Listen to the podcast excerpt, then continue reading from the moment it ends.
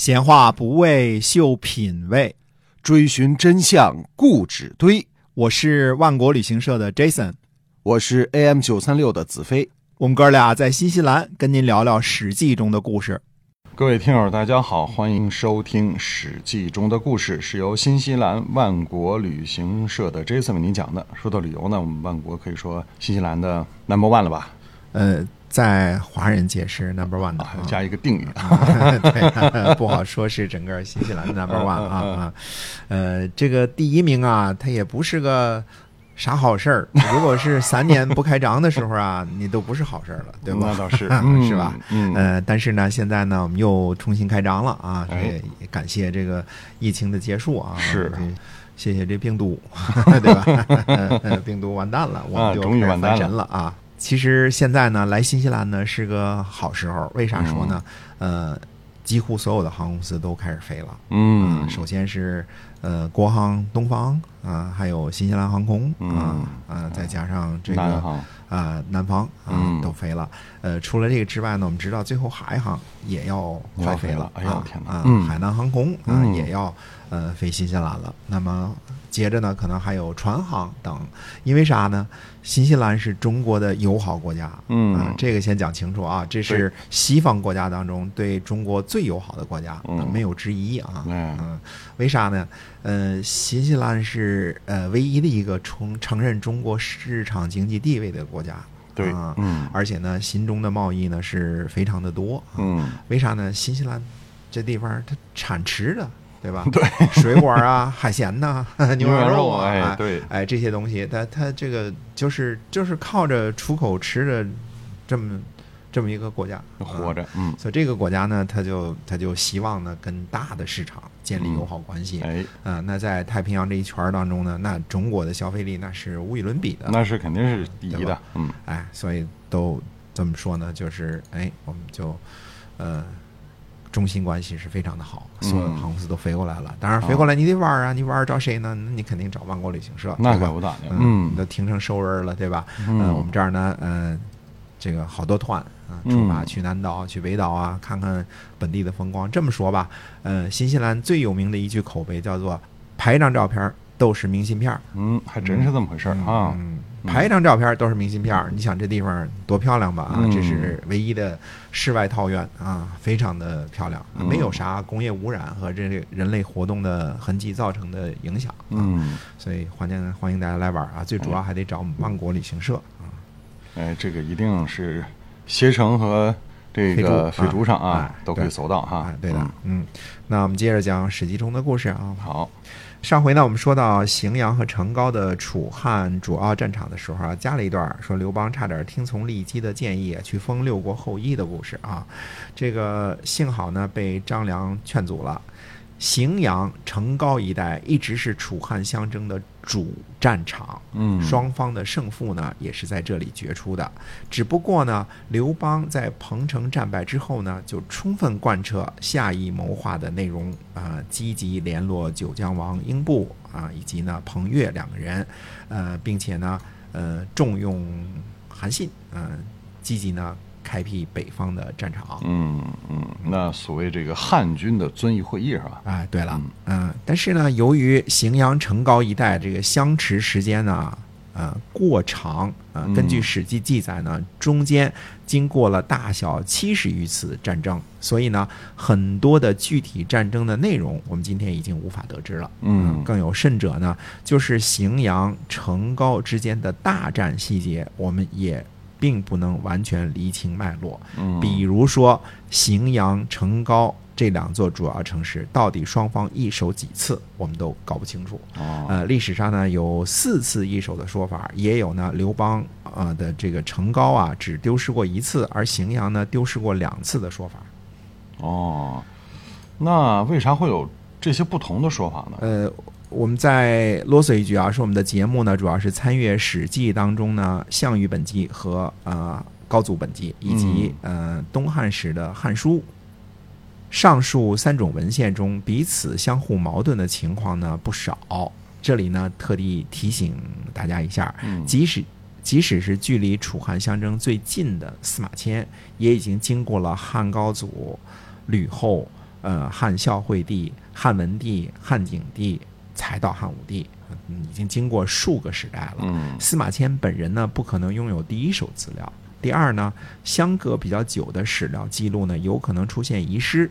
第三呢，存留的史料当中呢，可能出现记录错误，包括客观的啊、以及主观的。嗯呃，大家查看呢，现代人的回忆录也会发现很多自相矛盾的地方，对吧？嗯而《汉书》呢是东汉年间的班固所著，书中呢大部分楚汉时期的记录呢是梳理史记中的内容，查遗补漏。虽说啊有可能啊这个，呃，我们说班固呢还能见到一些个呃皇家的档案啊，这个其中有很多有价值的内容，嗯但总体上来说呢是很难用作来推翻史籍记录的证据。哎呃，其他的野史呢我们就更不用去智慧了啊。嗯呃，这是比较关键的一些个史料。那尽量还原历史就好，相信听众朋友会理解的哈。哎，是的，嗯，我个人认为呢，大体的脉络是呢，刘邦利用寄信诈降逃出了荥阳之后呢，去了成皋，呃，从成皋呢进入到函谷关之后呢，听从袁生的建议出武关，呃，从南阳也就是宛社之间呢出击。项羽听到消息后呢，呃，就去南部追击刘邦。刘邦呢坚壁不出。这个时候呢，彭越渡过随水攻击楚国，逼得项羽呢第一次东征彭越。呃，刘邦呢趁机率兵驻军成皋。呃，项羽呢基本搞定彭越之后呢，再次重兵扑向荥阳，并且呢拿下了荥阳，杀了周柯和从公，进一步呢包围成皋。虽然史书上没说细节，但是成皋这次呢也被项羽拿下了啊，应该是这样的。那么嗯刘邦呢又是老计策啊、自个儿逃了，这刘邦开溜的操作六六六啊，哎嗯，，没辙呀，项羽太厉害了啊。对，打不过，嗯，但是这时呢，刘邦的第三道防线巩义起了决定性的作用啊。呃，项羽呢，应该是在整个楚汉相争期间呢，都没有能够越过巩义的防线，进而进军洛阳，嗯、逼迫函谷关。啊。那这个刘邦这次刘邦逃回陕西了，呃，逃跑的技术呢要高超啊，啊不能被敌人预测到，哪能 老往西跑啊？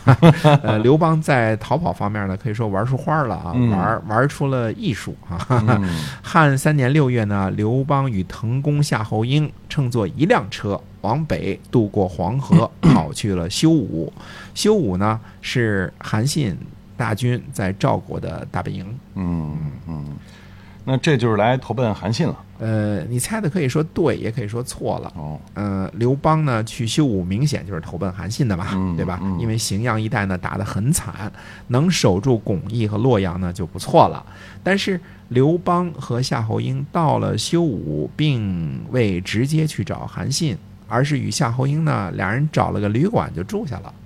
哦，住了，嗯，嗯，等到一大清早，俩人驾车进入军营，自称汉使节，直接驾车进入了韩信军的营垒。嗯这时候呢，韩信和张耳还没起床呢，呃，刘邦呢就在韩信和张耳的卧房夺得了印信和兵符，嗯、韩信和张耳大惊。嗯，哎，这不知道为什么设置是兵符就没了，嗯如此简单。那如果楚军来偷袭，韩信和张二岂不是惨了吗？呃，虽说史书上没有详细记载啊，但是想必呢，汉军使节进入汉军营垒，应该是可以对得上口令之类的啊，嗯应该不会谁都能轻易闯入营垒。再说呢，这事儿刘邦能做，别人呢都做不了。试想啊，如果是项羽的奸细闯入营垒，哪怕拿到了兵符，恐怕也很难调动韩信的军队。那其结果肯定也是被汉军拿下，对吧？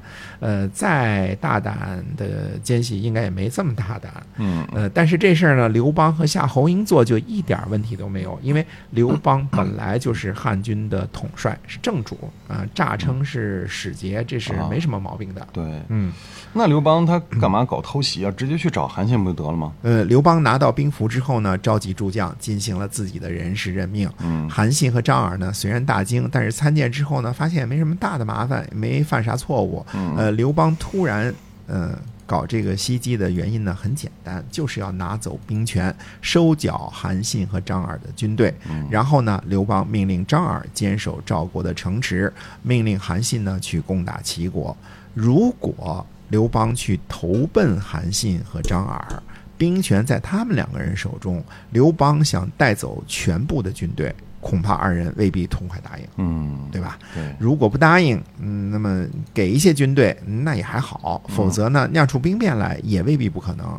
万一韩信和张耳搞个什么修武事变，嗯那刘邦去哪儿喊冤呢？啊，啊，所以这刘邦这小九九打得太精明了。呃，别忘了啊，刘邦这个人最大的优点就是一辈子小心谨慎，从不害怕怀疑人，或者叫做从来不轻信任何人。嗯啊，大家都还记得啊，鸿门宴前张良来报信儿，那种紧要关头，呃，刘邦还不忘记询问张良，问他什么呢？说你是如何结识项伯的？嗯，对吧嗯？对于刘邦来说呢，呃，直接来投奔韩信和张耳，百分之九十以上会被善待。嗯但是趁着清晨夺取二人的兵符呢，则百分之百可以保证无风险掌控局势。呃，刘邦玩政治啊是高手，嗯啊，玩这个兵不厌诈这一套呢也非常有一手，啊哎，且算计周密，行事呢出人意表，属于胆大心细的类型。